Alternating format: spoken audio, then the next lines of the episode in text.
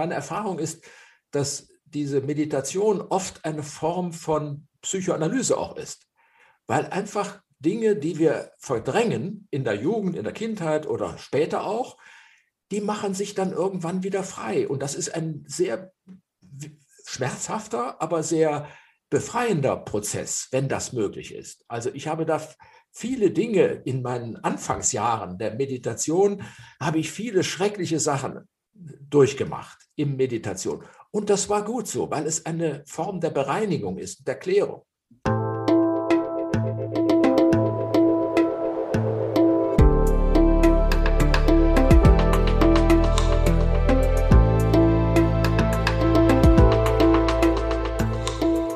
Willkommen bei dir, der Seven Mind Podcast mit Impulsen für ein gutes Leben. Für alle, die mehr Achtsamkeit und Gelassenheit in ihren Alltag bringen möchten. Moin, hier ist Jonas, Mitgründer von Seven Mind und ich möchte euch wieder unseren Supporter vorstellen. Bookbeat, die erste echte Hörbuch-Flatrate, hat mehr als 100.000 Hörbücher in ihrer Bibliothek. Ihr könnt also so viele Hörbücher im Monat hören, wie ihr wollt. Über bookbeat.de slash sevenmind, also b o k b e a t.de slash 7 als Zahl M-I-N-D, gibt es einen kompletten Monat Bookbeat Premium gratis für euch.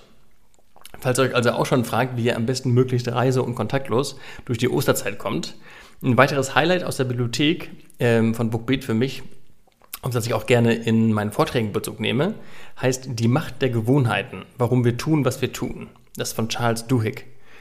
Und auch beim Meditieren sprechen wir immer davon, sich eine neue, gesunde Gewohnheit aufzubauen. Aber warum ist das eigentlich so schwer? Warum kann unser Gehirn nicht einfach wollen und machen, was gut für uns ist? Also dazu gibt es einige Insights aus der Verhaltenspsychologie und aus der Soziologie. Hört da auf jeden Fall mal rein.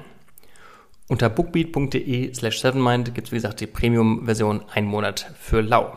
Den Link findet ihr natürlich in den Show Notes. Habt ein entspanntes, langes Osterwochenende und jetzt erstmal viel Spaß mit der heutigen Podcast-Folge.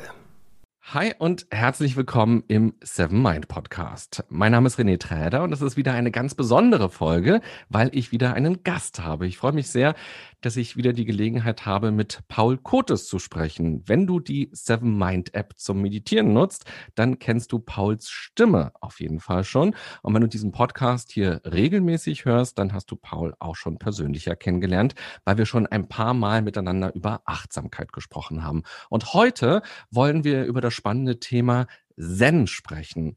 Herzlich willkommen, Paul. Hallo, René. Wie geht es dir an unserem Zen-Tag? Ja, jetzt geht es mir gut, ist doch klar. Ist ein interessantes Thema und äh, wir schauen mal, wo wir damit landen werden, weil das Zen ist ja sehr vielfältig. Mhm. Ja, du hast gerade schon gesagt, wir könnten entweder ganz lange darüber sprechen oder einfach nur ganz lange nichts tun und darüber meditieren, was denn dieses Zen eigentlich ist.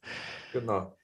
Dann lass uns gleich mal, bevor wir richtig in die Theorie einsteigen, ein kleines Gedankenexperiment machen. Paul, du kannst auch sehr gerne mitmachen. Liebe Podcasthörerin, lieber Podcasthörer, ich möchte dich bitten, dass du an drei verschiedene Dinge kurz hintereinander denkst, die ich dir gleich sage. Stell dir als erstes eine heiße Tasse mit Kaffee vor. Vor deinem geistigen Auge siehst du vielleicht den Dampf, vielleicht kannst du auch den Geruch von dem Kaffee wahrnehmen oder du spürst auch die Hitze, wenn du die Tasse gedanklich in die Hand nimmst. Dann stell dir als zweites eine Blume vor. Was ist das für eine Blume? Versuche sie so klar wie möglich vor deinem geistigen Auge entstehen zu lassen. Und als drittes, stelle dir nichts vor. Mache deinen Kopf leer, lass alles los, was in dir ist. Hm, gar nicht so leicht. Irgendwas flackert erst einmal ja immer auf. Du kannst ja auch mal versuchen, dir das Nichts vorzustellen. Was passiert dann? In den nächsten Minuten wirst du dem Nichts ein bisschen mehr auf die Spur kommen, denn mit Paul möchte ich über Zen, die Zen-Meditation sprechen. Und als wir uns im Vorfeld zu dieser Folge ausgetauscht haben, meinte Paul zu mir, über Zen zu sprechen bedeutet eigentlich über nichts zu sprechen. Und weil aber dieses Nichts so spannend ist, wollen wir es trotzdem mal wagen und haben uns darauf verständigt, dass wir in dieser Folge über die Geschichte von Zen sprechen wollen und über Zen-Rituale und auch über Zen-Künste. Ziel ist, dass klarer wird, was Zen eigentlich ist und wie man Zen praktizieren kann. Paul, wie würdest du denn dieses Nichts beschreiben? Ja, das ist zum Glück ganz einfach. Das Nichts, ja, das Nichts ist ja die, der Gegensatz von alles. Und äh, alles können wir uns vorstellen. Also nicht ganz alles, aber da haben wir eine Idee von, weil das ist die, die Fülle von allem Möglichen. Und äh, das ist das Universum, das ist die Tasse Kaffee, von der du gesprochen hast, das ist das ist alles, was wir so denken können, ist alles. Ja, das ist sozusagen die, die, die, die, die komplette Potenzialität des Seins. Das ist alles. Jeder Stern, jedes Loch im Universum, äh, jeder Gedanke gehört dazu. So. Und da wir in einer polaren Welt leben, muss es das Gegenteil von alles geben. Ja?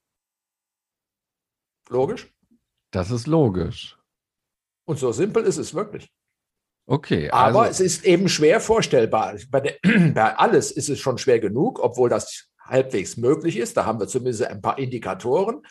Bei nichts ist es extrem viel schwieriger, sich das Nichts vorzustellen. Und das genau macht auch den Reiz des Ganzen aus. Und kannst du denn beschreiben, was das Nichts in dir auslöst oder wie du es dir vorstellst? Oder ist das dann auch schon wieder unmöglich? Ja, das ist unmöglich. Das geht nicht das geht nicht, sondern wir können uns auf vielleicht auf eine Erfahrung einlassen. Und in der Tradition, und da sind wir schon mitten in der, auch in der Historie, äh, würde man das vielleicht Erleuchtung nennen. Mhm. Nämlich äh, einfach mal zu entdecken, dass wir auch uns frei machen können von dem, was alles ist. Das ist ja das Dilemma, in dem wir oft stecken, ja, dass wir mit allem Möglichen belastet und behangen sind und äh, dass wir nicht da rauskommen, und du hast es ja gerade ausprobiert, ja, stell dir mal das nichts vor, es geht gar nicht, wirst du nicht schaffen. Also sind wir da irgendwie begrenzt.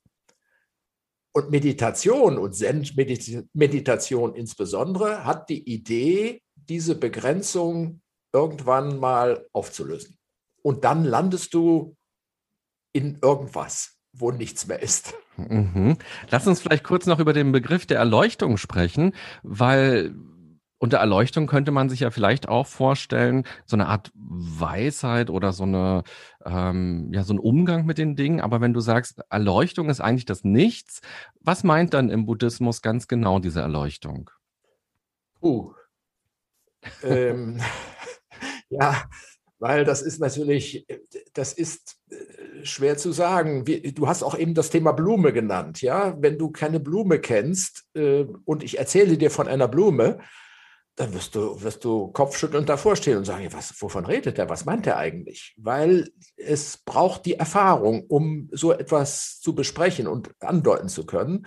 Und das ist gerade beim Thema Erleuchtung besonders intensiv, weil es eben keine konventionell beschreibbare Erfahrung ist. Deswegen gibt es unendlich viele Geschichten, die sozusagen drumherum laufen um die Erleuchtung. Gerade im Zen ist das sehr berühmt und sehr beliebt, dass so kleine Geschichten entstanden sind, wo jemand äh, äh, spontan eine Erleuchtung hat, was aber nichts anderes heißt, und das ist auch in der Tradition so, Befreiung.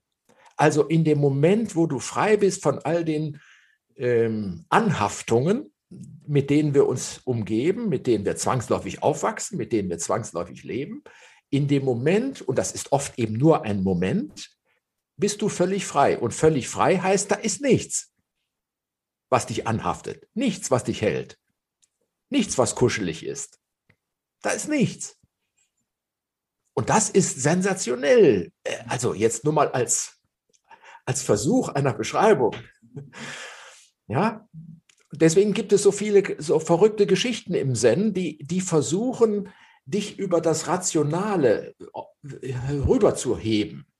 Ja, so gerade so Fair-Geschichten gibt es ganz, äh, ganz viele. Ja, eine kleine Geschichte dazu? Gerne, das sind diese sogenannten Koans. Ja, das sind so Koan oder auch Geschichten, die Koan ähnlich sind. Koan sind ja eben der Versuch, das rationale Denken zu überwinden, das uns behindert, weil es nach festen Strukturen arbeitet. Und äh, in diesem äh, äh, in, in, dieser, in diesen Geschichten wird versucht, sozusagen das zu transzendieren, auf eine andere Ebene zu bekommen. Mhm. Ja, dann erzähl uns doch gerne eine so eine also, Geschichte. Also ein, ein Zen-Mönch wandert damals durch China irgendwann, das war so üblich, dass die, dass die wandern von Kloster zu Kloster. Und äh, er kommt an einen großen Fluss, da ist ein Fährmann, der ist sehr berühmt, weil er ein eigener Typ ist. Ja? Und äh, der Mönch steigt also in, auf das Fährboot, er ist alleine mit dem Fährmann und der Fährmann fährt also los und fragt ihn, na, wo kommst du her? Und der Mönch sagte, sagt, äh, ich komme daher, wo noch niemand gewesen ist. Also so richtig so, wie, wie man es vor einem Zen-Mönch vielleicht erwarten würde. Und wo gehst du hin? fragt der Fährmann so ein bisschen skeptisch. Ich gehe dorthin, wo niemand weiß, dass es das gibt. Also ein richtiges äh, meditatives Blabla mhm. von dem Mönchen. Der Fährmann ist ziemlich gelassen und äh, rudert also weiter, um ihn darüber zu bringen. Und währenddessen steht dann der Mönch mal auf zwischendurch, um mal zu gucken, ob das Ufer schon nahe ist. Da gibt ihm der Fährmann mit seinem Paddel einen Schubs und der Mönch fällt ins Wasser. Und der Fährmann sagt, siehst du, jetzt hast du das alles mit deiner tollen Weisheit. Was machst du jetzt? Damit ist die Geschichte zu Ende. Und es gibt, es gibt sozusagen noch einen Nachtrag. Es wird also nicht berichtet, was mit, der Mönchen mit dem Mönch passiert ist. Ist er dann nun ertrunken oder gerettet oder was auch immer? Noch weiter, der Fährmann ist seitdem nie wieder gesehen worden. Der ist auch weg. Oha. Und würde man im Buddhismus diese Geschichten sich nur erzählen oder würde man tatsächlich darüber nachdenken und diskutieren und sich auch fragen, was bedeutet die Geschichte oder was ist mit dem Fährmann passiert? Redet man dann darüber? Ja, das gibt es durchaus, aber das sind eben immer nur Versuche, jemanden in eine neue, äh, neue Denkform zu bekommen, nämlich raus aus den konventionellen. Deswegen sind die immer schräg und immer verrückt ja, wo ein, wo ein, äh, ein Zen-Meister im Kopfstand stirbt. Mhm. Ja, der stellt sich also auf den, in den Kopfstand, ja, schon extrem ungewöhnlich, äh, dass er das tut, aber egal, das sind so Geschichten, die bewusst provozieren sollen. Der stellt sich in den Kopfstand und sagt, ich sterbe jetzt und stirbt dann auch. Dann kommt seine Schwester und sagt, du verrückter Kerl, machst immer so einen Unfug. Klickt mit dem Finger gegen ihn und da fällt der ganze Körper, der da stehen stirbt, um. Bums, liegt auf dem Boden. Ja, also diese, diese Provokation des, des Normalen, des Üblichen, hat da eine, eine ganz wichtige Rolle. Und das ist jetzt nicht Buddhismus, sondern das ist Zen. Mhm. Okay. Das ist ein Und kleiner hast, Unterschied. Du hast ja schon, da kommen wir gleich auch nochmal genauer dazu, weil der Buddhismus ging natürlich sehr viel früher los, als die Idee von Zen dann irgendwann später entstanden ist. Du hast ja schon gesagt, Zen ist eine Erfahrung oder vor allem eben auch die Erleuchtung ist eine Erfahrung, die man machen muss. Und ähm, hm, jetzt äh, äh, halt, halt, halt. Ach, okay. Halt, nicht muss. okay, also wenn man das, die Erfahrung machen möchte von ähm, Erleuchtung oder Erleuchtung haben möchte, dann ist das erstmal eine Erfahrung auf jeden Fall und die kann man über Zen möglicherweise herstellen. Können wir uns darauf einigen? Du guckst Nur bedingt. In, ja, dem genau. Moment, in dem Moment, wo du erleuchtet werden musst, ist die Hürde schon größer. Mhm. Oder wo du erleuchtet werden willst, weil der Wille, und das ist auch ein Teil der Tradition, der Wille verhindert alles das, worum es geht. Das ist eben diese absichtslose Haltung, von genau. der man immer spricht. Ja. Genau. genau. Okay. Aber worauf ich eigentlich nur hinleiten wollte, ist, dass äh, die äh, Seven Mind Hörerinnen und Hörer jetzt in der App einen Kurs mit dir mitmachen können. Ein ähm, siebenteiliger Kurs ist es, den du jetzt ganz neu entwickelt hast, der jetzt ähm, quasi in der App online ist und wo du eben begleitest in die Zen-Erfahrung. Und vielleicht kannst du uns kurz mal erzählen, was erwartet die Leute, die den nutzen wollen, in diesen sieben Teilen und wie können sie sich das vorstellen? Also die Zen-Erfahrung ist vor allem eine Erfahrung des Stillseins, des bei sich Selbstseins. Das nennt man Sazen, das ist diese Sitzmeditation. Und äh, Meditation ist ja allen bekannt, machen ja, üben ja alle. Wer bei Seven Mind ist, wird Meditationserfahrung haben. Aber viele Meditationen sind relativ intensiv begleitet. Das heißt, man wird geführt, man wird betreut, bemuttert. während in dieser Form wird man möglichst viel alleine gelassen bei sich selber. Und das hat Methode natürlich, um auf diese Weise die eigene Fähigkeit, es mit sich auszuhalten und sich auch loszulassen, geübt werden kann. Das also, heißt also, es gibt verschiedene Themen, sieben Themen gibt es dazu, aber die sind alle äh, eigentlich nur Auslöser, um möglichst intensiv bei sich selber zu landen. Ich hatte die Gelegenheit, mich schon mal mit dem Kurs auseinanderzusetzen und dann gibt es eben längere Pausen in der Einheit, wo du nichts sagst, also ganz anders als die anderen Meditationen, die man von dir in der App findet. Und dann kommen quasi nochmal so Erinnerungen von dir, dass du sagst, hallo, bist du noch da? Ähm, konzentrier dich wieder auf deinen Körper, auf deine ja, Atmung. Wie ja. fühlt sich das gerade an? Und du erinnerst quasi immer wieder daran und hilfst ja auch dabei, dass die Gedanken, wenn sie abdriften, dass man das merkt. Und dass man wieder merkt, ach stimmt, Mensch, ich ähm, wollte doch jetzt gar nicht über, darüber nachdenken, dass ich gleich noch Brot ja. kaufen muss, sondern ich will doch jetzt das hier gerade machen. Ähm, genau. Ja, und diese sieben Themen, kannst du da schon mal auch so ein bisschen neugierig vielleicht machen und erzählen, was sind das für Themen, an denen du dich dann abarbeitest? Naja, das sind die, die, ich sag mal, gängigen äh, Fragen, die sich bei der Zen-Meditation einfach so ergeben. Das ist nämlich das Sitzen, das, was ich gesagt hatte, das Zen. Das sind natürlich auch Rituale, die mit dem mit der Zen-Meditation verbunden sind, äh, zum Beispiel das äh, Verbeugen. Ja, das äh, ist in, für, für manche Menschen ist das etwas äh, vielleicht befremdlich am Anfang, sich zu verbeugen. Klingt so ein bisschen altmodisch, habe ich vielleicht als Kind vielleicht mal irgendwo gesehen oder gehört, aber dass man sich wirklich verbeugt, äh, hat natürlich eine bestimmte Aufgabe, ist jetzt nicht irgendein autoritäres System, was wir dann gleich vermuten oder befürchten, sondern die Idee ist genau das Gegenteil, nämlich sich selbst einer Sache hingeben zu können. Ja, und das heißt in diesem Falle, sich dem stillen Sitzen hinzugeben.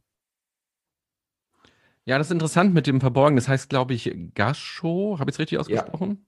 Ja. Und wenn man das zum ersten Mal erlebt, wenn man quasi in einer Gruppe ist und die Leute machen das gerade, dann war bei mir das ganz am Anfang auch befremdlich, dass ich dachte, was, warum soll ich denn da jetzt, das ist ja schon eine betartige Situation vielleicht auch. Ja. Und wen bete ich denn jetzt eigentlich an? Und will ich das, diese, dieses Devote vielleicht auch, ich will doch jetzt ja einfach meditieren und ähm, da nicht beten. Und dann habe ich auch mich da mal reingelesen und habe das auch erfahren, dass es ja auch darum geht, das Ego quasi, den Fokus vom Ego wegzunehmen und sich sich quasi auf das fokussieren zu können, worum es jetzt gleich geht.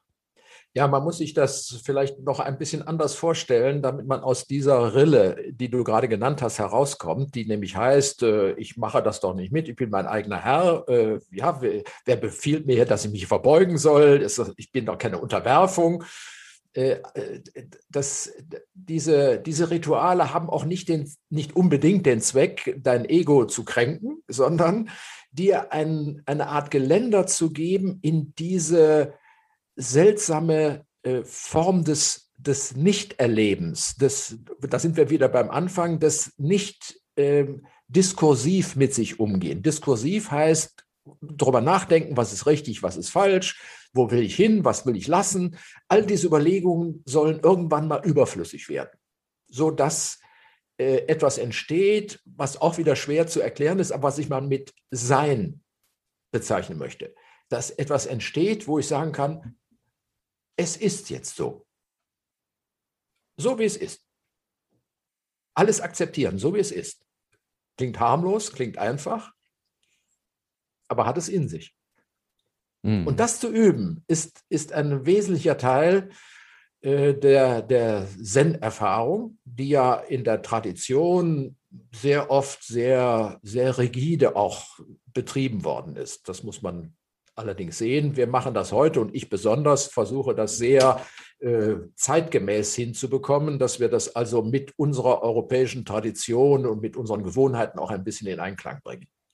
Ja, das ist interessant, dass du es ansprichst. Wo kommt denn das her? Das ist auch mal mein Eindruck, ähm, wenn ich das erlebe, dass es häufig mit einer gewissen Härte oder mit einer gewissen ähm, Unfreude oder Strenge praktiziert wird. Ähm, wo kommt das her? Und war das denn schon immer so? Ja, das ist sehr unterschiedlich. Das, äh, man muss da zur, zur Entwicklung des Zen äh, vielleicht etwas Historisches äh, sagen. Das ist ja aus äh, aus Indien über den Buddhismus damals äh, nach China gewandert. Der berühmte Patriarch Bodhidharma war also die Figur, diese Galionsfigur, die angeblich das Zen von äh, Indien nach China gebracht hat und war da ein sehr berühmter Weisheitslehrer, ein ziemlich rigoroser. Von dem gibt es also die Geschichte, dass ein Schüler von ihm unbedingt Schüler werden wollte und er hat gesagt, nee, du bist noch nicht reif, du bist noch nicht weit genug und hat ihn draußen stehen lassen. Der Schüler hat da gewartet und es fing an zu schneien. Der Schüler stand immer noch rum. Und der Bodhidharma hat sich da nicht drum gekümmert, hat gesagt, du musst eben warten, du bist noch nicht so weit. Schließlich hat sich der Junge, der da sein Schüler werden wollte, den Finger abgeschnitten, um zu beweisen, wie intensiv und ernsthaft er das meint. Also eine ziemlich rigorose Vorgehensweise. Schließlich hat er ihn dann als Schüler angenommen. So, das, das zeigt, in der damaligen Tradition wollte man die Hürde bewusst hochhängen, damit das nicht so ein, was es heute oft ist, so ein bisschen nette Meditation ist oder ein bisschen Entertainment. Ja, und äh, insofern war das damals auch immer eine Frage äh, einer, einer Mönchstradition oder Nonnentradition. Ja, das war also nichts für jedermann, sondern das war eine, eine durchaus elitäre Angelegenheit. Und als das Zen dann von den Japanern entdeckt wurde, die haben das wie vieles in China sich angeguckt und haben das rübergeholt, haben die das dann mit ihrer Samurai-Tradition verbunden. Und wir wissen aus den Filmen, was das heißt. Samurai heißt tough, stark, egofrei. Und da ist so eine Zen-Tradition entstanden, die sehr rigoros war. Ich bin selbst, äh, um mir das mal anzugucken, vor vielen Jahren ein paar Mal in Japan gewesen, auch in, in Zen-Klöstern. Und das ist schon abstrus, äh, welcher, welcher Druck da erzeugt wird, um dem Meditierenden zu helfen, über die Schwelle zu kommen. So, jetzt wirst du fragen, welche Schwelle? Die Schwelle, wo ich das Ego mal überwinde, das Ich. Mhm. Also Paul, erstmal schön zu hören, dass man deinen Kurs auch mit zehn Fingern machen darf in der App. Ja, ausnahmsweise. dass, dass man da nicht äh, sich ganz doll schon ähm, anstellen ja. muss, um das mitmachen zu dürfen. Ähm, ganz spannend dieses, dieses, was du gerade erzählt hast, äh, dieser Weg vom äh, Buddhismus aus Indien rüber in den asiatischen Raum weiterhin, das war ja ungefähr 500 nach Christus. Also da gab es ja Buddhismus schon eine ganz lange Zeit in Indien. Dann ungefähr 500 nach Christus kommt er in ein Kloster, fängt dort an, seine Lehre quasi zu praktizieren und dann wird das, sage ich jetzt mal, ein Trend mit unseren heutigen Worten und strömt überall ins Land. Ich habe jetzt noch gelesen in der Vorbereitung, dass es eben Zen dann auch ähm, natürlich im chinesischen Raum, im japanischen Raum, im koreanischen Raum, im vietnamesischen Raum gibt.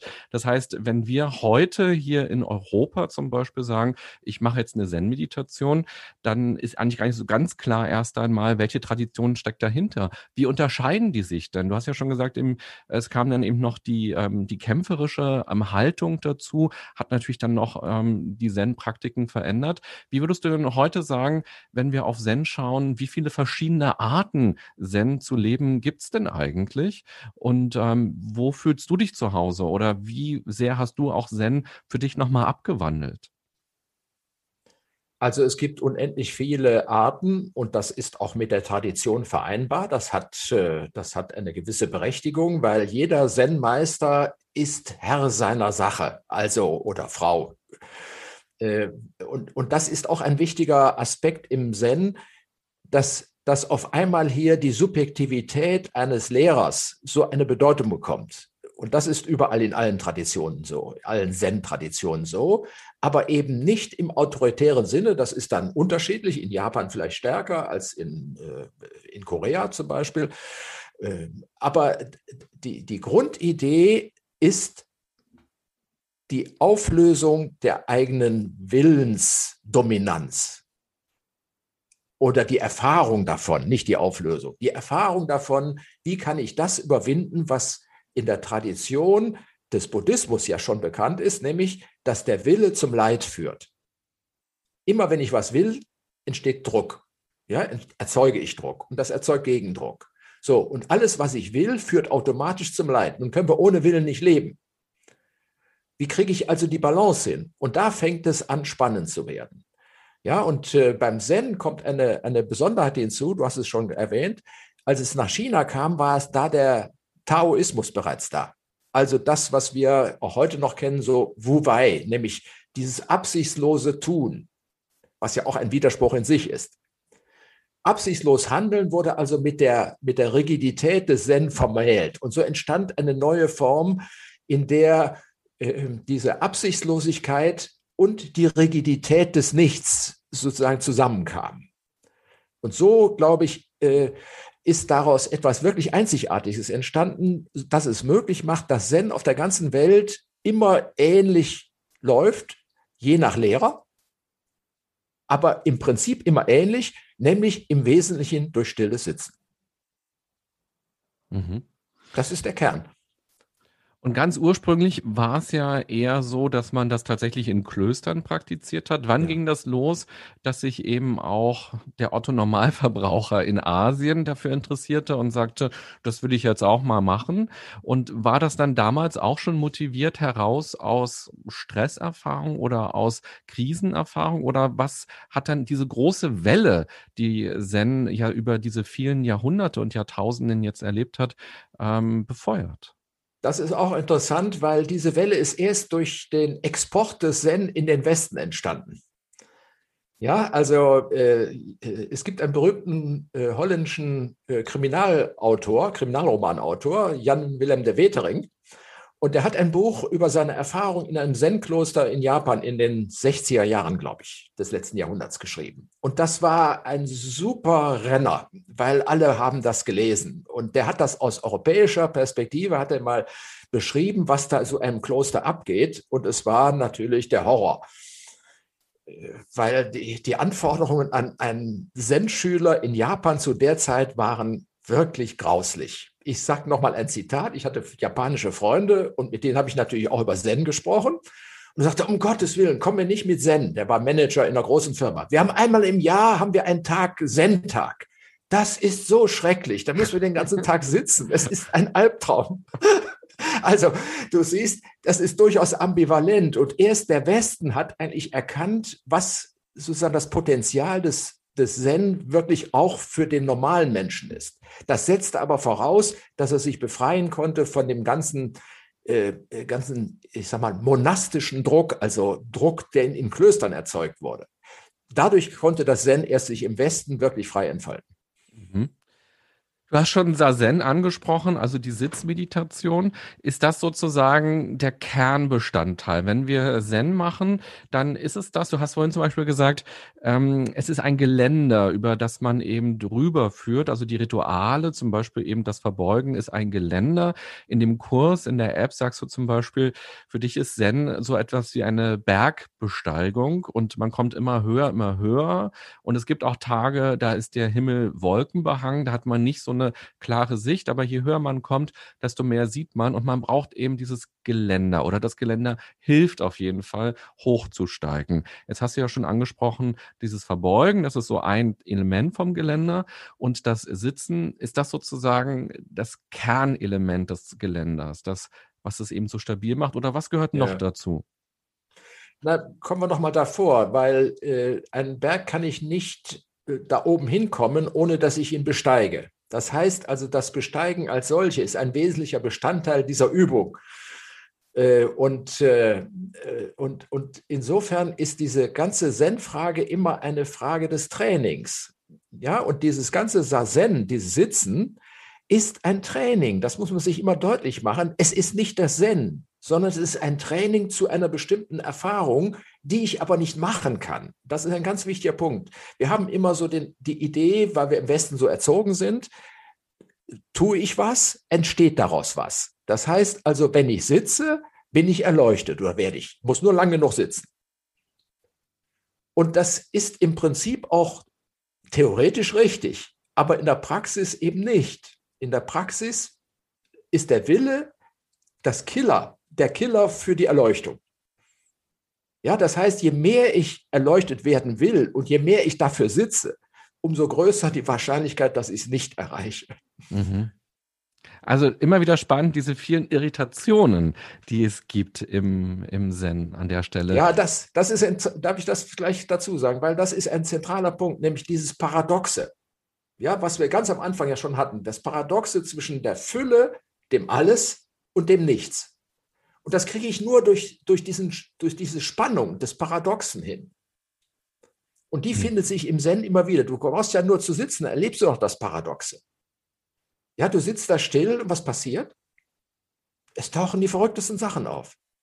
Kindheitserinnerungen, traumatische Vorstellungen, schöne Sachen, Glücksgefühle, alles Mögliche.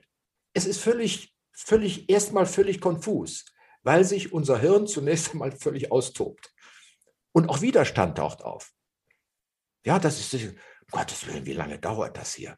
Das ist ja ewig. Rumsitzen, tut mir alles weh.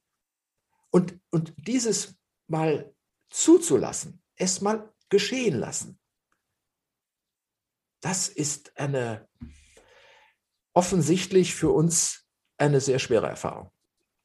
Diese schwere Erfahrung machen ja alle, glaube ich, die anfangen generell auch zu meditieren, dass eben diese Gedanken erstmal als Enttäuschung wahrgenommen werden, auch die Emotionen, die so kommen, weil eben ganz stark damit verbunden ist, dass es einem besser geht, wenn man jetzt meditiert hat, auch vielleicht nicht mal nur die Zen-Meditation, sondern generell und dass dann eben auch an der Stelle wieder viele Leute abbrechen und sagen, naja, mir bringt dieses Meditieren nichts, bei mir funktioniert das nicht. Darum auch nochmal sehr gut, dass du auf diesen Übungscharakter hingewiesen hast und dann tut vielleicht auch wirklich der Rücken weh und man merkt, oh Gott, das funktioniert gerade nicht so. Die To-Do-Liste kommt plötzlich in den Kopf, man fragt sich, was könnte ich denn jetzt alles machen und man ist nicht mehr bei der Sache. Jetzt machst du das ja schon über viele Jahrzehnte.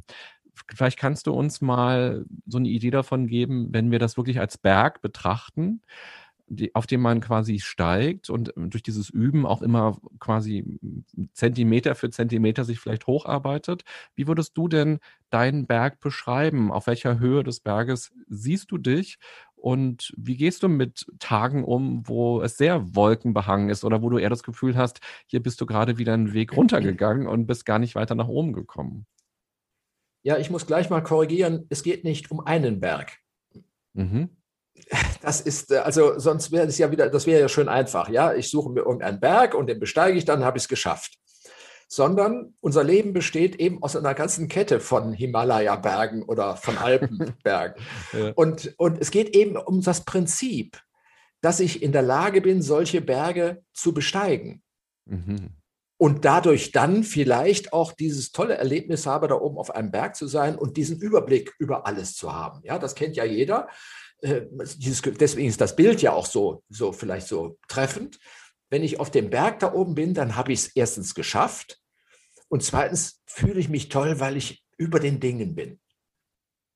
Ja, das ist dieses tolle Gefühl, was man auf, auf einem Berg oft hat.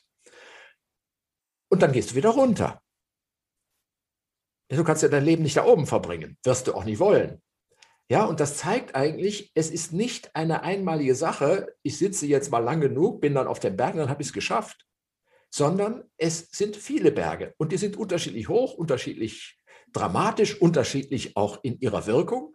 Ja, und dieses, dieses, diese Haltung, immer wieder neue Berge auf diese Weise zu erleben, erfahren zu können, darum geht es eigentlich. Deswegen gibt es nicht die Erleuchtung, sondern eine Erleuchtung. Mhm. Ja, schön. Also nochmal die Korrektur an der Stelle ja auch, dass es immer wieder neue Berge sind, die sich da auftun und auf die man steigt. Und vielleicht dann die Frage angepasst. Jetzt meditierst du seit vielen Jahrzehnten und unterrichtest das ja auch als Zen-Lehrer an der Stelle.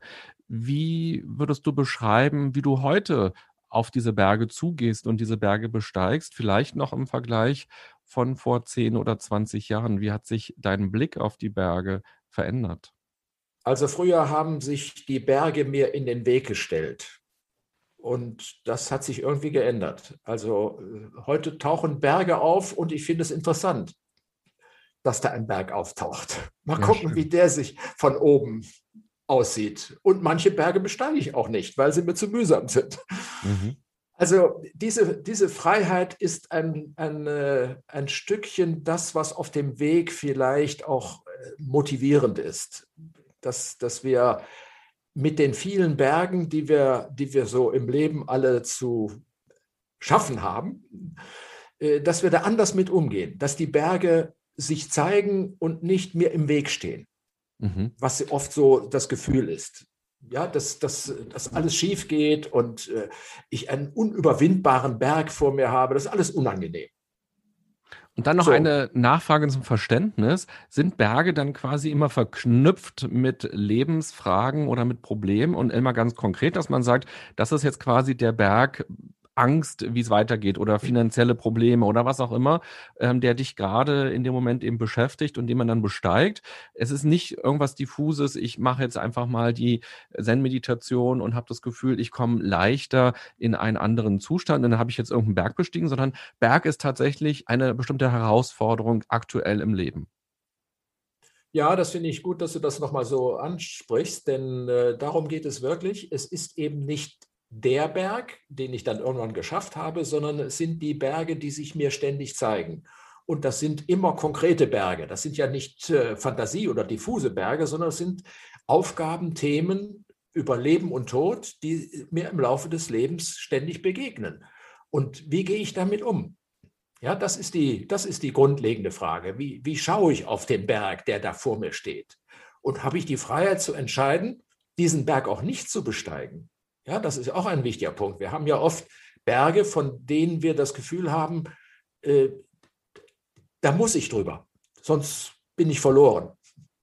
Ja, und äh, zu, zu, sich selbst nochmal zu, zu hinterfragen, zu sehen, ja, ist das ein Berg, der jetzt wirklich dran steht, oder ist das ein Berg, den ich mir einfach aus falschem Ehrgeiz vorgenommen habe? Mhm. Ja, guter Hinweis. Und dann sag nochmal, das bedeutet, ähm, meditieren ist ja eigentlich eben nicht grübeln und nicht nachdenken und sich nicht fragen, wie kann ich jetzt das Problem lösen? Und wenn diese Berge vielleicht dieses Label haben, Finanzprobleme, Ehekrise, Jobfrage, ähm, Umgang mit dem eigenen Körper und so weiter, was passiert dann jetzt beim Meditieren? Weil ich sitze ja nicht da für 20 Minuten und überlege, wie kriege ich jetzt ähm, die Beziehung schöner, sondern was passiert dann, wenn ich diesen Berg besteige?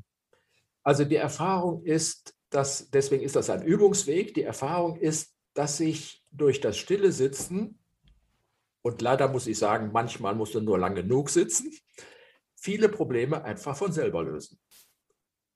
Oder sich eine Lösung zeigt. Und das ist was völlig anderes als das, was wir normalerweise versuchen. Wenn wir grübeln, nachdenken, wollen wir eine Lösung unbedingt irgendwie herzaubern. Manchmal finden wir auch irgendwas, aber oft ist das naja, nicht so ganz clean, ist das nicht so ganz richtig, sondern wir wollen nur eine Lösung haben.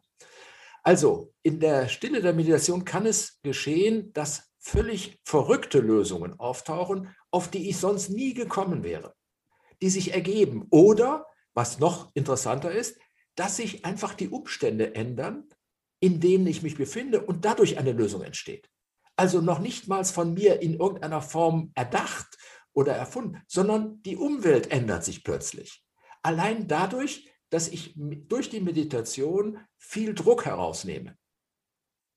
Das ist, das ist wie in der Homöopathie, ja, wo, wo sich die, die, die Krankheit ja nicht kausal durch das Medikament oder durch das, die homöopathische Gabe löst, sondern weil die, die Gabe löst sozusagen ein, ein ganzheitliches Problem, hilft dabei, muss ich vorsichtig sagen. Und würde man dann quasi, bevor man in die Meditation geht, sich nochmal bewusst machen, der Berg heißt Ehekrise oder Finanzprobleme oder Angst oder was auch immer. Und dann beginnt man äh, zu meditieren oder ist das schon wieder zu absichtsvoll? Das wird sich gar nicht verhindern lassen, weil ja viele Menschen beginnen mit der Meditation ja deshalb, weil sie ein Problem lösen wollen. Mhm.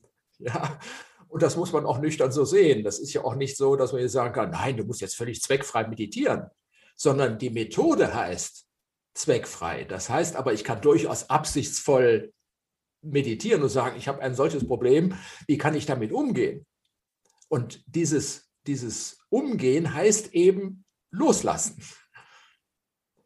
Loslassen in der Erwartung und dann vielleicht auch irgendwann in der Erfahrung, dass sich vieles dadurch anders für mich darstellt.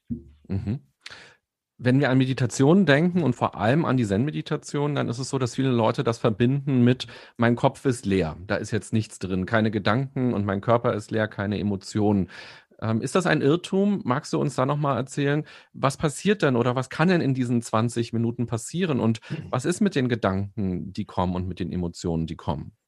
Naja, du hast es ja eben schon gesagt, die Erstverschlimmerung mal als, äh, als Beispiel. Und es kann natürlich passieren, dass ich mich hinsetze, meine ganzen Probleme werden dadurch erstmal offenkundig. Die vielen verschiedenen Verwicklungen, Sachen, die mir nicht gefallen oder richtig konkrete, aktuelle Probleme oder auch Probleme, die ich noch gar nicht bewusst habe. Alles taucht auf, selbst, äh, selbst äh, Dinge aus der Vergangenheit. Und ich, meine Erfahrung ist, dass diese Meditation oft eine Form von Psychoanalyse auch ist, weil einfach Dinge, die wir verdrängen in der Jugend, in der Kindheit oder später auch, die machen sich dann irgendwann wieder frei. Und das ist ein sehr schmerzhafter, aber sehr befreiender Prozess, wenn das möglich ist. Also ich habe da viele Dinge in meinen Anfangsjahren der Meditation, habe ich viele schreckliche Sachen durchgemacht in Meditation. Und das war gut so, weil es eine Form der Bereinigung ist, der Klärung. Es ist natürlich nicht angenehm. Ich will jetzt nicht sagen, Meditation ist immer so eine schöne, süße Angelegenheit, oh, ein bisschen Entspannung und nett. Deswegen ist das Zen noch eine ganz andere Qualität als die Meditation, die wir sonst auch im, im Programm bei Seven Mind haben, die oft darauf abzielen, den Entspannungsaspekt weit in den Vordergrund zu stellen. Bei einem Teil in diesem Kurs, der jetzt von dir online ist, da fragst du als Erinnerung nach einer längeren Pause die Leute, die gerade eben diese Meditation mit dir machen, was sie wahrnehmen und ob sich das gut oder schlecht anfühlt. Und da habe ich mich gefragt, wie geht man mit solchen Bewertungen an der Stelle um, wenn ich jetzt plötzlich da sitze und merke, oh Gott, mein Rücken tut weh, wie blöd, warum mache ich denn das eigentlich? Also was ist dann ein guter Umgang, wenn ich merke, das fühlt sich alles ganz furchtbar an?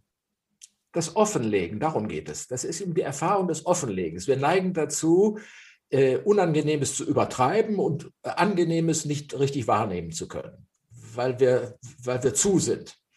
So, und die, diese Idee ist in diesem Moment das Lernen wahrzunehmen, was passiert eigentlich in mir. Ja, wo, wo ist der Widerstand? Und nicht gleich, und das ist der, der, der weitere zentrale Punkt, nicht gleich zu reagieren. Normalerweise, wenn wir etwas Unangenehmes haben, mein Rücken tut weh, was mache ich? Ja, Stehe ich auf, setze mich, setz mich anders hin oder lege mich auf den Rücken oder, oder gehe spielen oder turnen oder was auch immer. Das genau soll im Zen überwunden werden, nicht reagieren. Die Automatismen mal zu unterbrechen, mit denen wir normalerweise agieren. Und die Automatismen heißt, da taucht irgendwas auf, ich reagiere. Ja, deswegen auch im stillen Sitzen nicht bewegen ist am Anfang sehr unangenehm. Ja, und vor allem, wenn da noch das Handy aus ist und man nicht alle fünf Minuten drauf gucken kann. Ja, dann, dann kommt das alles raus. Dann tauchen alle diese Abhängigkeiten, die wir so mitschleppen, tauchen natürlich beim stillen Sitzen, tauchen dann alle auf. Genau, also ich sage das so halb humorvoll, weil das ja etwas ist, was man ja wunderbar in Bus und Bahn beobachten kann. In dem Moment, wo Leute quasi in Bus und Bahn sitzen und erstmal nichts zu tun haben, dann kommt natürlich, oh Gott, jetzt fülle ich die Zeit und dann kommt das Handy. Und auch bei mir selbst merke ich das manchmal, dass ich völlig sinnlos gerade dieses Ding in der Hand habe und denke, eigentlich brauche ich das jetzt nicht. Ähm, und wie schwer es ist, wirklich dieses Nicht zu tun. Und wir sind ja 18 Stunden ungefähr wach wahrscheinlich jeden Tag mindestens. Und wie selten wir mal eine Phase haben, in der wir nicht produktiv sind oder nicht grübeln. Naja, aber das ist genau, was du sagst. Daher rührt auch der Erfolg äh, der Meditation, weil viele Menschen merken, da stimmt irgendwas nicht. Mit dem, was du beschrieben hast, das trifft ja die Sache, aber es jeder weiß, das kann nicht so ganz korrekt und nicht ganz sinnvoll sein. So, wie komme ich da wieder raus? Ja, wie komme ich, wie, wie mit allen Abhängigkeiten, und wir sind alle durchzogen von Abhängigkeiten, wie komme ich da wieder raus? Und mal das Gegenteil zu machen, nämlich abstinent zu sein, ist ja, wie man vom Alkohol her weiß, die, die einzig wirklich funktionierende Übung. Mhm. Ja, also diese Abhängigkeiten erstmal tatsächlich bewusst zu machen, weil viele ja, dieser Abhängigkeiten sind ja Automatismen, die so genau. selbstverständlich reingehen. Das ist ja auch dieses Fastenerlebnis, was viele dann als sehr erhellend empfinden. Fleischfasten, genau. süßes genau. Fasten, Internetfasten. Jetzt haben wir über Rituale gesprochen und wir haben einmal ganz am Anfang schon das Verbeugen angesprochen und jetzt eben auch noch ein bisschen genauer über das Sitzen gesprochen. Gibt es noch andere Rituale, die als Geländer entscheidend und wichtig sind oder ist es das im Grunde genommen schon? Ja, das ist es schon fast. Man kann noch zusätzlich äh, die Handel, Haltung der Hände traditionell führen, nämlich dass man die im Schoß die Finger, die Finger aufeinander legt und die Daumenspitzen zusammenfügt. Also dann entsteht so ein sogenanntes Mudra. Das heißt, die Finger liegen aufeinander und oben sind so durch eine Art Kreisförmigkeit der, die beiden Daumenspitzen zusammengelegt. Das führt nochmal zu einer etwas stärkeren Fokussierung, hilft also mit in dem Sitzen die Zeit äh, in, in einen Fokus zu überstehen. Mhm. Aber das ist jetzt nicht so zwingend äh, notwendig. Es ist auch wieder ein weiteres Geländer, ein Stückchen Hilfestellung. Die Kurse in der App sind ungefähr so 20 Minuten lang, wenn man das jetzt mitmacht mit dir. Wie ist denn deine eigene Praxis und wann machst du das? Machst du das morgens oder im Laufe des Tages oder abends? Und ist es bei dir, wenn du Zen-Meditation praktizierst, auch 20 Minuten oder ist das kürzer oder länger? Also 20 bis 25 Minuten ist auch bei mir der Standard aber es gibt eben auch längere Einheiten. Ich habe mal ein Seminar mitgemacht, äh, da waren die Einheiten 60 Minuten. Das ist natürlich dann schon wirklich eine Herausforderung, vor allem wenn man das am Tag dann sieben bis acht Mal macht. Mhm. und, das, und das Ganze nochmal zehn Tage lang. Mhm. Ja, du lachst schon. Da kann man schon bei sterben. Und das ist auch, äh, auch eine Metapher, die viel, viel äh, verwendet wird. Äh, Suzuki, einer der großen Zen-Meister, hat das mal brutal gesagt: Die on your cushion, also stirb auf deinem Kissen. Das ist ziemlich rigoros gesagt, aber da steckt viel hinter von dem, was eigentlich die Idee ist beim Zen, nämlich das klassische, den klassischen Paul, den klassischen René sterben zu lassen. Mhm. Es heißt auch, man soll, wenn man Buddha trifft, Buddha sterben lassen. Ja, zu töten. Ja, genau. Man soll ihn sogar töten. Und äh, kannst du dazu noch was sagen? Das hat ja, glaube ich, auch dieses, dass man sich selbst nicht etwas Besseres sieht, nur weil man jetzt ein bisschen Zen meditiert. Was steckt da noch so drin? Ja, das ist nicht nur sich selbst besser zu sehen, das ist auch eine große Gefahr, dass man sagt, aha, ich bin jetzt meditativ erfahren und äh, habe meine, meine ganzen Abhängigkeiten durchschaut und ich bin jetzt natürlich ein besserer Mensch. Äh, das ist die eine Seite. Und die andere Seite ist, äh, etwas wichtig zu nehmen, etwas anderes als besonders zu nehmen. Und da neigen wir ja dazu, ja, Christen neigen besonders dazu, der liebe Gott ist das Wichtigste. Ja, und so hat man natürlich auch die Buddha-Verehrung in der Tradition und sagt, ah, der Buddha. Ja, und deswegen gibt es diesen Satz, wenn du den Buddha triffst, töte ihn. Das heißt, mach dich davon nicht abhängig, dass du dir ein Bild von irgendeinem Buddha machst, mit dem du dich selbst betrügst. Mhm. Und da kommt man auch, glaube ich, wieder schnell ins Vergleichen. Und oh, der Butter hat es so toll hinbekommen, angeblich. Aber ich äh, habe jetzt immer noch Rückenschmerzen. Lass uns am Ende nochmal auf die Künste schauen. Also Zen-Künste. Auch das ist ja auch eine Irritation wieder, denn Kunst ist ja etwas zu produzieren, häufig mit einem ästhetischen Anspruch. Und nun geht es aber darum, ja vielleicht auch wieder absichtslos etwas genau. herzustellen, etwas zu machen. Was sind Zen-Künste und was können wir im Alltag tun? Ja, das sind traditionell gibt es äh, ein paar spezielle Künste, die jetzt aber heute in unserer Zeit keine große Rolle spielen. Aber das Grundprinzip äh, gilt nach wie vor, nämlich, äh, ich sage mal ein Beispiel, bei dem, beim Bogenschießen, das ist ja auch sehr berühmt geworden durch Graf Dürkheim. Der hat ein Buch darüber geschrieben, Zen und das Bogenschießen, wie man nämlich nicht mehr das Ziel treffen will, sondern dass der Pfeil sich das Ziel sucht und ich sozusagen in diesem Prozess involviert bin. Das ist eine völlige Umkehr dessen, was wir normalerweise tun. Wir sagen nämlich, ich gehe hin und will ein Ziel erreichen. Schieße also möglichst genau, gebe mir große Mühe. Hier geht es genau umgekehrt. Ja, hier lasse ich den Pfeil das Ziel erreichen. Ja, klingt ein bisschen verrückt, aber das zeigt noch einmal, dass es auch hier um eine Umkehr des, des üblichen äh, Denkens geht. Und so kann man viele Künste, und viele Künstler bestätigen das ja auch, dass man Kunst entstehen lassen kann und sie nicht kopfmäßig äh, und absichtsvoll versucht zu machen, weil dann entsteht wieder ein Konstrukt, sondern es sich entstehen lassen und mal gucken, was passiert. Mhm. Ja, das ist auch ein, eine ziemliche Herausforderung, weil wir im normalen Leben ja immer anders ticken. Ja, wir denken ja immer, ich mache das, ich nenne das das Umzudenken. Mhm. Ja, wir machen etwas, um zu erreichen, um zu verwirklichen, um zu haben, um zu vermeiden. So, und im, in der Zen-Erfahrung geht es darum, alles das erstmal geschehen zu lassen, erstmal mhm. laufen zu lassen. Mal sehen, was passiert. Und dieses Umzudenken, das wird uns ja auch als kleines Kind dann auch vor allem in der Schule auch noch wirklich ganz doll anerzogen. Wann hat man im Kunstunterricht mal einfach irgendwas gemacht, sondern man hat ja was genau. gemacht umzu und man wusste, genau. am Ende gibt es auch noch eine genau. Note für dieses Bild. Genau. Genau. Und, und, der Lehrer bewertet das nach bestimmten Maßstäben.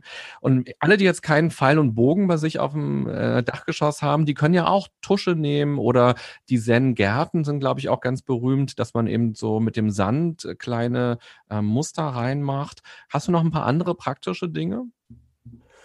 Naja, Blumen geht auch. Ikebana ist das in der Tradition. Da gibt es natürlich ganz klare Spielregeln in dieser Tradition. Aber auch äh, der Umgang mit, mit Blumen zu Hause ist auch eine Frage, wie gehe ich damit um? Lasse ich die sozusagen, schmeiße ich die in die Vase äh, oder arrangiere ich die nach bestimmten Kriterien und Vorstellungen? Oder lasse ich mich mal verführen, einen Blumenstrauß in der Vase entstehen zu lassen. Ja, das klingt alles ein bisschen verrückt, aber das hat Methode, dieses Verrückte ja, um aus diesen üblichen Denkformen herauszukommen. Das ist eigentlich das ganz Zentrale, um das es geht. Und das, glaube ich, ist der große Charme auch von, von, von der Zen-Meditation. Es fördert ungemein die, die Fähigkeit, kreativ zu denken. Mhm als ich mich jetzt damit so ein bisschen befasst habe, du hast es auch gerade nochmal äh, angesprochen, aus den üblichen Denkformen so rauszukommen, musste ich auch nochmal daran denken, wie wir Menschen ja eigentlich leben. Und wenn wir uns vergleichen oder uns fragen, was ist so typisch menschlich, vielleicht auch im Vergleich zum Tier, dann kommen wir darauf, wir Menschen können irgendwie denken, wir können planen, wir können sehr bewusst mit Themen umgehen, wir können fantasieren. Und es sind ja Dinge, auf die wir Menschen auch wahnsinnig stolz sind und auch sagen, Mensch, wir sind auch noch was Besseres als Tiere Sache, ähm, weil das können wir alles und das macht uns so besonders. Und dann stellen aber Menschen fest, oh Gott, dieses Planen und Denken und Grübeln, das ist ja irgendwie auch furchtbar und macht ja gar nicht alles immer schöner. Und ich hatte den Eindruck, diese Erfahrung auch wieder ähm, den Kopf ruhen zu lassen. Und diese, du beschreibst das, ich habe es mir aufgeschrieben, weil ich fand das so schön formuliert. Dazu muss ich einmal ganz kurz gucken. Du sagst, wir haben ganz viele mentale Konstrukte und viele Gedankengebäude. Und ist es sozusagen so, dass wir wieder ein bisschen von diesem typisch Mensch weg wollen und eigentlich wieder ein bisschen typisch, ähm, ja, wir sind ja auch ein Tier eigentlich, wieder einfach hinkommen zum Wahrnehmen und zum Leben und auch zum Gucken, worum geht es denn jetzt eigentlich im Leben und eben nicht äh, tausend Bewertungen und Gedanken und Vergleiche? Äh, wir kommen da an ein Thema, was sich wie ein roter Faden durch alles, was ich erzähle, durchzieht, nämlich äh, die Balance. Es geht nicht darum, dass alles das, was du geschildert hast, dass das schlecht wäre oder dass wir das wieder loswerden müssen. Das, was wir erfahren, äh, errungen haben in der Zivilisation, in unserer Kultur, sondern es geht darum, die Vermeidung von Einseitigkeit. Das ist alles nur ein Aspekt des Menschseins und der ist völlig überbetont. Das ist ja das, was uns so Mühe macht. Wir sind völlig verkopft. Das heißt, der Kopf ist ständig angestrengt.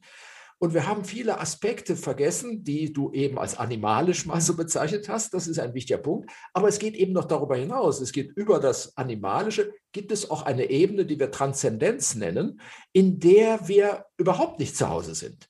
Und diese zu integrieren in unser Leben ist eigentlich die letzte Idee, um die es dabei geht. Also es geht nicht darum, gegen irgendetwas, gegen den Stress, gegen die Einseitigkeit, so, so, äh, gegen die, die Spezialisierung, sondern es geht darum, das Ganze, und damit sind wir gleich wieder am Anfang, das Ganze zumindest mal erfahren zu können oder zulassen zu können und sich darauf auch einlassen zu können und wegzukommen von der Fixierung auf irgendeine Seite, sondern schwingen zu können, von eins zu anderem. Und Meditation hilft enorm, diese Fähigkeit wieder neu zu gewinnen, wieder spielerisch mit den Dingen umzugehen. Äh, ein, noch eine kleine Zen-Geschichte.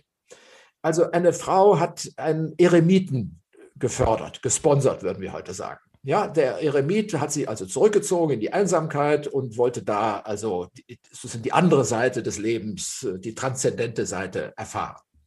So, und nach ein paar Jahren hat sie gesagt, jetzt muss ich doch mal sehen, was ist aus dem geworden, wie hat er das hingekriegt, schickt ihre Zofe, also ihre Hausdame, schickt sie zu diesem Eremiten und sagt, geh mal zu ihm und nimm ihn mal in den Arm und schau mal, was passiert.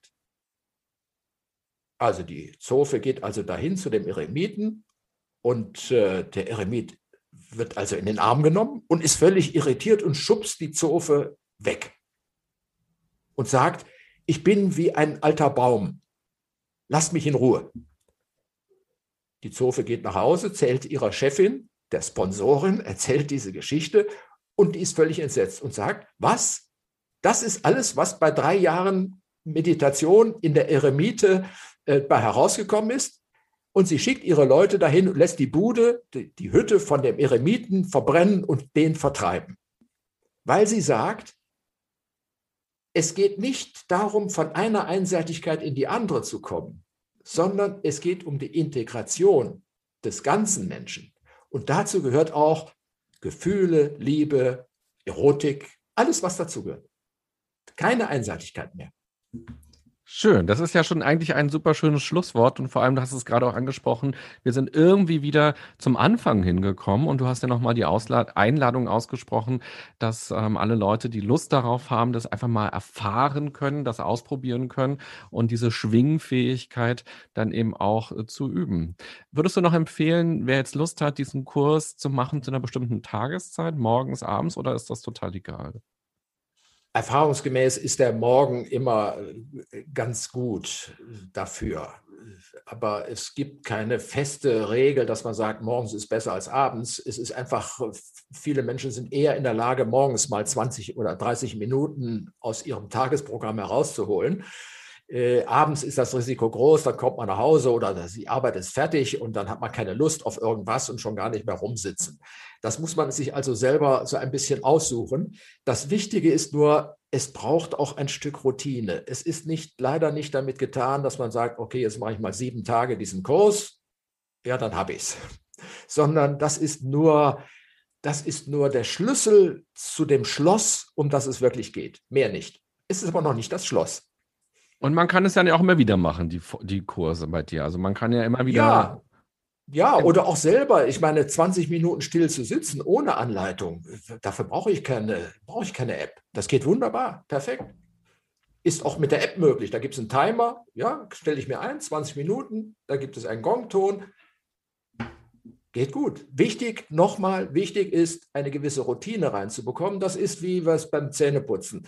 Wenn ich das nicht einfach übe, vergesse ich es immer wieder. Also wer Lust hat, kann jetzt direkt den Kurs ausprobieren. Der Link dazu, der ist auch in den Show Notes zu dieser Folge und natürlich auch in der App ganz prominent äh, direkt zu sehen. Das ist ganz wunderbar. Und wer noch mehr Theorie möchte, der kann ja auch lesen. Du hast ja auch dazu was geschrieben. Magst du mal erzählen, ähm, was, was du empfehlen kannst? Dein Buch nämlich dazu? Ja, ich kann natürlich alle meine Bücher dazu empfehlen. Aber du hast mir gerade eins noch gezeigt. ja, ähm, das Buch vom Nichts. Äh, das Buch vom Nichts ist der Versuch, das, äh, was wir hier besprochen haben, auch, auch mit vielen Bildern und Texten aus der Tradition ein bisschen zu illustrieren. Das ist bei Gräfe und Unzer erschienen. Ob das, das jetzt noch verfügbar ist, weil es schon ein paar Jahre her ist, weiß ich nicht. Aber bestimmt ist es also äh, äh antiquarisch zu kriegen, wenn es nicht mehr äh, im normalen Buchhandel ist. Also das heißt, das Buch vom Nichts. Da kann man also auch reinlesen. Und du hast ja auch noch ein paar andere Bücher geschrieben, wo du auch die Zen-Philosophie quasi immer wieder auch vorstellst und wo ja. man auch, wenn man dann noch neugierig jetzt ist und noch mehr erfahren möchte, auch noch tiefer eintauchen kann. Eine letzte Frage noch. Du hast ganz am Anfang uns die Geschichte erzählt äh, von dem Menschen, der mit dem Fährmann rübergefahren ist. Und ich habe ja gefragt, wird danach dann darüber noch diskutiert oder ist man dann allein gelassen? Und du hast gesagt, ja, da kann man sich noch austauschen und noch so die Theorien äußern, was ist passiert.